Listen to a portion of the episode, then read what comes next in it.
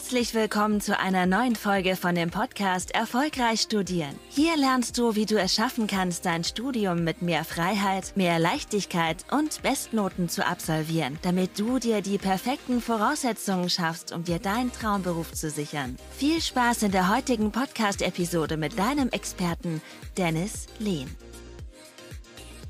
ich kriege immer wieder meinen QA-Sessions auf Instagram die Frage gestellt, Dennis, wie hast du dich damals im Studium organisiert? Wie organisieren sich Einsatzstudenten? Und ja, vielleicht kannst du mal eine kurze Podcast-Folge zu machen und mal dazu sprechen, wie du letztlich da immer vorgegangen bist damals im Studium. Wie machen es auch andere Einsatzstudenten, Elite-Studenten? Wie ihr vielleicht wisst, ähm, habe ich ja mein Studium damals sehr erfolgreich gemeistert mit einem 1,2er Schnitt, äh, in einem Studium, wo die meisten gerade so durchkommen, Wirtschaftsingenieurswesen. Ähm, so sah es ja damals bei mir zu Beginn meines Studiums auch nicht aus. Ich hatte im ersten Semester einen Schnitt von 3,3, war kurz davor, alles hinzuschmeißen. Das war nicht so prickelnd und ja, letztlich äh, habe ich es auch geschafft, das Ganze sehr erfolgreich hinzubekommen. Darum hat sich letztlich auch ja erstmal der, dieser Podcast ja auch in, ähm, entwickelt, so gesehen, dass ich euch auch mal die besten Tipps und Strategien hier mitgeben kann. Ähm, genau, und ein Punkt ist natürlich das Thema Organisation im Studium. Das heißt, wie geht man jetzt vor, wenn man sich richtig im Studium organisieren möchte? Lass uns mal da direkt drauf eingehen. Ähm, ja, was sehr, sehr häufig aufkommt bei vielen Studenten, was ich immer wieder bemerke, ist, dass man irgendwie Aufgaben schnell wieder vergisst. Äh, man weiß gar nicht, wie organisiert man sich richtig. Man macht sich irgendwelche sinnlosen To-Do-Listen. Ähm, ja, was äh, sind so Punkte, die die meisten noch machen? Ja, man äh, hofft irgendwie, dass man irgendwie alles irgendwie sich so, so im Kopf merken kann, alle Aufgaben irgendwie im Kopf behält und dann macht man es irgendwie so nach Gefühl und dann ist halt ein bisschen lost. Ne? Das heißt, davon solltest du letztlich wegkommen. Was solltest du tun? Du sollst letztlich erstmal gucken, Mindset Nummer eins, dass du ein System schaffst außerhalb deiner mentalen Denkzone. Schreibst dir fett hinter die Ohren. Schaffe dir ein System außerhalb deiner mentalen Denkzone. Und wenn du hingehst, dir ein System außerhalb deiner mentalen Denkzone verschaffst, das heißt ähm, ein Ordnungssystem hast, dann musst du ja nicht darüber nachdenken, welche Aufgaben wann anstehen. Das heißt, du kannst deine mentale ähm, Energie kannst du in andere Dinge reinstecken. Wenn du weißt, du hast einen ganz genauen Plan und musst einfach nur die Aufgaben ablesen, musst dir, musst dir gar keine Gedanken darüber machen, was du heute zu erledigen hast, dann hast du doch viel mehr Energie, um die, die, dementsprechend in das Lernen reinzustecken und andere Dinge reinzustecken. Das hilft immens, das hilft enorm. Und das sollst du dir klar machen. Ähm, letztlich kann man hier auch so nach diesem Getting Things Done Prinzip vorgehen. Das ist immer ganz geil, ähm, wenn man letztlich äh, sich dementsprechend richtig gut organisieren möchte. Das heißt, dass man auch mit gewissen Listen arbeitet und so weiter und so fort. Ähm, was ich aber dementsprechend dir empfehlen kann, geh eher hin und mach folgendes. Geh hin, schau, wenn du jetzt gewissermaßen jetzt äh, dich richtig gut organisieren möchtest im Studium, was die meisten, wie gesagt, machen, ja To-Do-Listen ähm, oder man geht hin und äh, lernt einfach irgendwie unter Druck und so weiter und so fort oder macht halt irgendwie alles im Kopf Davon solltest du wegkommen. Du solltest hingehen und gucken, dass du zuallererst, das ist Punkt Nummer eins, einen Semesterplan erstellst. Semesterplan heißt, dass du jede einzelne Woche des Semesters ganz genau durchtaktest. Das heißt, du musst wissen, was genau ansteht. Das heißt, wie machst du das letztlich? Naja, es gibt da ganz viele Schritte, in der Regel sechs Schritte, die wir auch dementsprechend unseren Studierenden auch in unseren Intensivcoachings ins Detail nochmal erklären und auf den jeweiligen Studiengang anpassen. Aber hier, dass du schon mal eine Idee davon bekommst. Du musst erstmal hingehen, erstmal deine ganzen Fächer identifizieren. Punkt eins. Dann musst du gucken, wenn du da das dementsprechend gemacht hast, solltest du deine Fächer ganz klar priorisieren. Wenn du die Fächer priorisiert hast, nach Vorbereitungsaufwand, nach Bedeutung bezogen auf die Endnote und so weiter und so fort, solltest du im nächsten Step hingehen und einen Zeitplan erstellen. Das heißt, du musst gucken, dass du einen äh, ja, Projektplan erstellst und jede einzelne Woche des Semesters ganz genau durchtaktest. Und dann musst du halt gucken, was musst du für das jeweilige Fach erledigen. Das heißt, du solltest dein Fach von vorne bis hinten analysieren und dann guckst du, dass du dir einen Zeitplan erstellst, wo du von vorne bis hinten, von Woche 1 bis zur letzten Woche des Semesters alles genau durchgetaktet hast. Gerade wenn du jetzt in der Mitten in der Prüfungsphase bist und merkst, boah, ich habe jetzt eigentlich noch drei, vier Wochen bis zu den Klausuren oder zwei Wochen bis zu den Klausuren, musst du dir genauso einen Zeitplan erstellen, weil du musst ja auch gucken, wie kriegst du es jetzt für dich hin, diese großen Stoffmassen innerhalb von kurzer Zeit in den Kopf reinzubekommen. Das heißt, da musst du deinen Semesterplan in den Lernplan umpacken, so gesehen, und ganz genau schauen, wie gehst du da jetzt letztlich vor. Und da ist es immer sinnvoll, diese einzelnen Meilensteine, das ist der nächste Step, ähm, die einzelnen Meilensteine für die einzelnen Fächer ähm, dementsprechend zu identifizieren. Nimm mal an, du hast jetzt das Fach Statistik und ähm, jetzt musst du ja hier gucken, was sind die einzelnen Meilensteine, die es zu bewältigen gilt. Und die gilt es erstens zu identifizieren. Wenn du das gemacht hast, bringst du die dementsprechend einen Zeitplan über. Das ist sau wichtig. Und das solltest du letztlich machen. Ähm, genau, und dann wirst du sehen, aus diesem Semesterplan kannst du dann immer so spaltenweise ganz genau herausfinden, was musst du für die einzelne Woche erledigen. Das heißt, wenn du jetzt entsprechend in Woche 1 bist, Woche 2, Woche 3, Woche 4, Woche 5 von deinem Semester, Woche 10, da kannst du immer aus diesem Semesterplan ganz geil ablesen, was sind die einzelnen Aufgaben, die es zu erledigen gilt für die jeweilige Kalenderwoche. Und das ist halt sau machtvoll, weil wo, wo, ähm, inwiefern hilft dir das jetzt? Es hilft dir insofern, dass du halt nicht mehr bewusst darüber nachdenken musst, was du konkret zu erledigen hast, sondern du kannst die Sachen relativ easy abhaken soweit. Das ist halt der Riesenvorteil. Ähm, Genau, und jetzt müssen wir halt gucken, wenn wir diesen Semesterplan erstellt haben, dann folgt der nächste Punkt, ein Wochenplan. Ein Wochenplan machen sich vielleicht auch schon teilweise einige Studenten, aber viele machen das halt sehr falsch. Weil du musst gucken, bei einem Wochenplan geht es darum, nicht einfach so einen Stundenplan zu haben, wie es die meisten irgendwie machen. Das heißt, hier habe ich meine Vorlesung, hier habe ich ein Tutorial, hier habe ich eine Übung, ähm, sondern musst gucken, ein Wochenplan muss die Voraussetzung erfüllen, dass du alle deine Lebensbereiche, alle deine Prioritäten hier abgebildet hast. Stell dir mal die Frage, welche Rollen bzw. Identitäten übst du als Person aus. Kann sein, dass du sagst, du bist die, übst die Rolle der Studentin aus, der Studenten aus.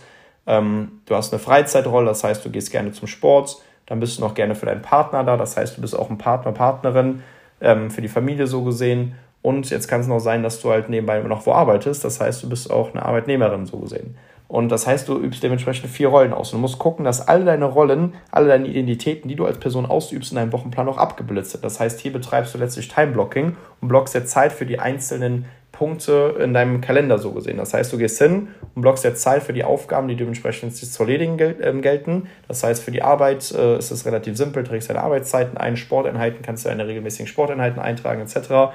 Ähm, was du auch machen solltest, ist, dass du hingehst und sagst, hey, ähm, für die Sachen für die Uni kann ich meine Aufgaben relativ easy aus dem Semesterplan ablesen. Das heißt, ich blocke mir dann einfach nur Zeit für die Absolvierung der Aufgaben, die ich aus dem Semesterplan ablesen kann, in meinem Wochenplan. Und dann weiß ich ganz genau, was muss ich jetzt für diese Woche erledigen. Damit schaffst du dir ein System auch hier außerhalb deiner mentalen Denkzone für die Woche, dass du ganz genau weißt, was musst du vom Montag bis Sonntag idealerweise erledigen. Idealerweise hast du sogar sogar eins bis zwei Tage frei die Woche, wo du nichts für die Uni machen musst. Auch in den Prüfungsphasen geht das, ja. Da brauchst, brauchst du aber letztlich eher ein Lernsystem. Das heißt, dass du sagst, okay, ich brauche halt mal ein Lernsystem, was meine Gedächtnisleistung nach oben schraubt, dass ich mir Inhalte bis zu dreimal, bis zu fünfmal teilweise schneller merken kann, wenn ich das auch langfristig umsetze.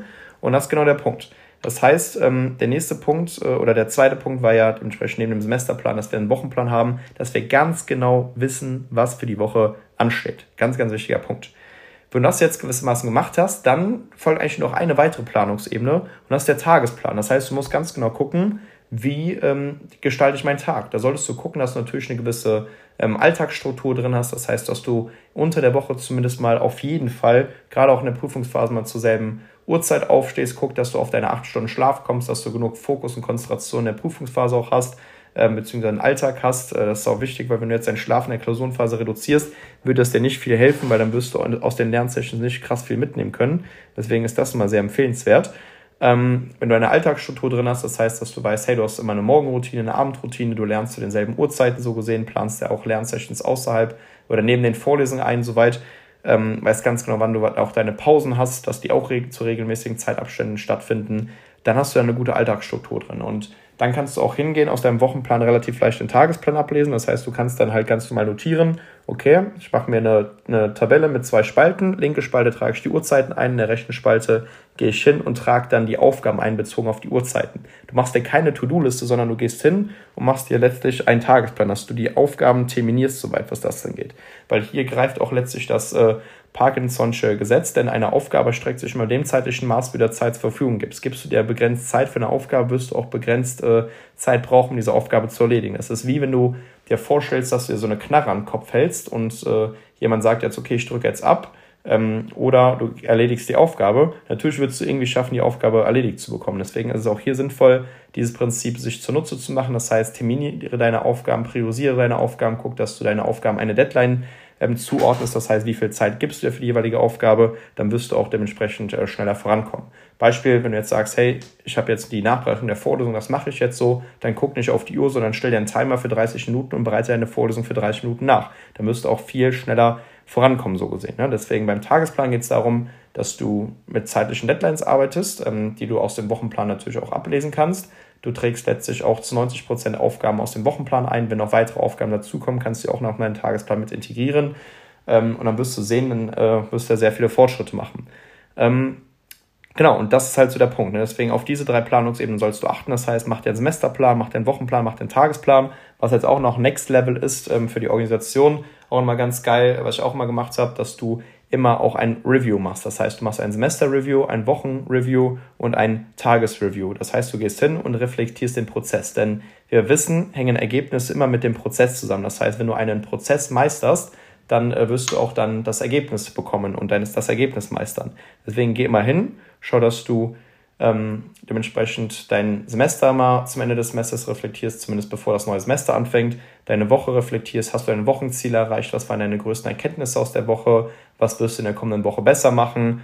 Ähm, das sind mal so typische Fragen für den Wochenrückblick und auf Tagesebene gehst du hin und beobachtest den Lernprozess, das heißt, ähm, ja, was waren so deine Erfolge für den heutigen Tag, ähm, was hättest du heute besser machen können, was belastet dich gerade, etc. Das sind Punkte, die ich dementsprechend auch im Tagesrückblick integrieren würde und dann wirst du da sehr viel Fortschritte machen. Deswegen setz diese Punkte für dich um, ähm, üb diese Planungsebenen aus, mach dein Review regelmäßig und dann wirst du sehr, dich sehr gut organisieren. Wie gesagt, das hat mir meinem Studium dazu auch geholfen, dass ich sehr, sehr gute Ergebnisse bekommen habe, mehr Energie hatte im Alltag, weil ich einfach wusste, ich wusste ganz genau, was ich zu erledigen habe, muss nicht darüber nachdenken und dann wirst du auch dementsprechend früher oder später ja, deine Ergebnisse erzielen, die du auch verdient hast. Und deswegen meistere den Prozess, organisiere dich für Einsatzständen und dann soll das Ganze sehr gut funktionieren.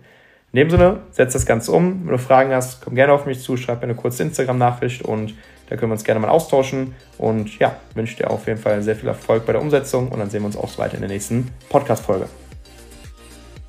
Vielen Dank, dass du heute wieder dabei warst. Willst du wissen, ob auch du für eine Zusammenarbeit geeignet bist? Dann besuche doch jetzt dennislehn.com/termin und buche dir einen Termin mit Dennis. In diesem 60-minütigen kostenlosen Beratungsgespräch wird eine individuelle Strategie für dich erstellt. Du lernst alles, was du dazu brauchst, um dein Studium effizient und erfolgreich mit Bestnoten und vor allem mit mehr Leichtigkeit zu meistern. Wenn du also auch die beste Version aus dir und deinem Studium kreieren möchtest, dann buch dir jetzt deinen Termin unter www.dennislehn.com/termin.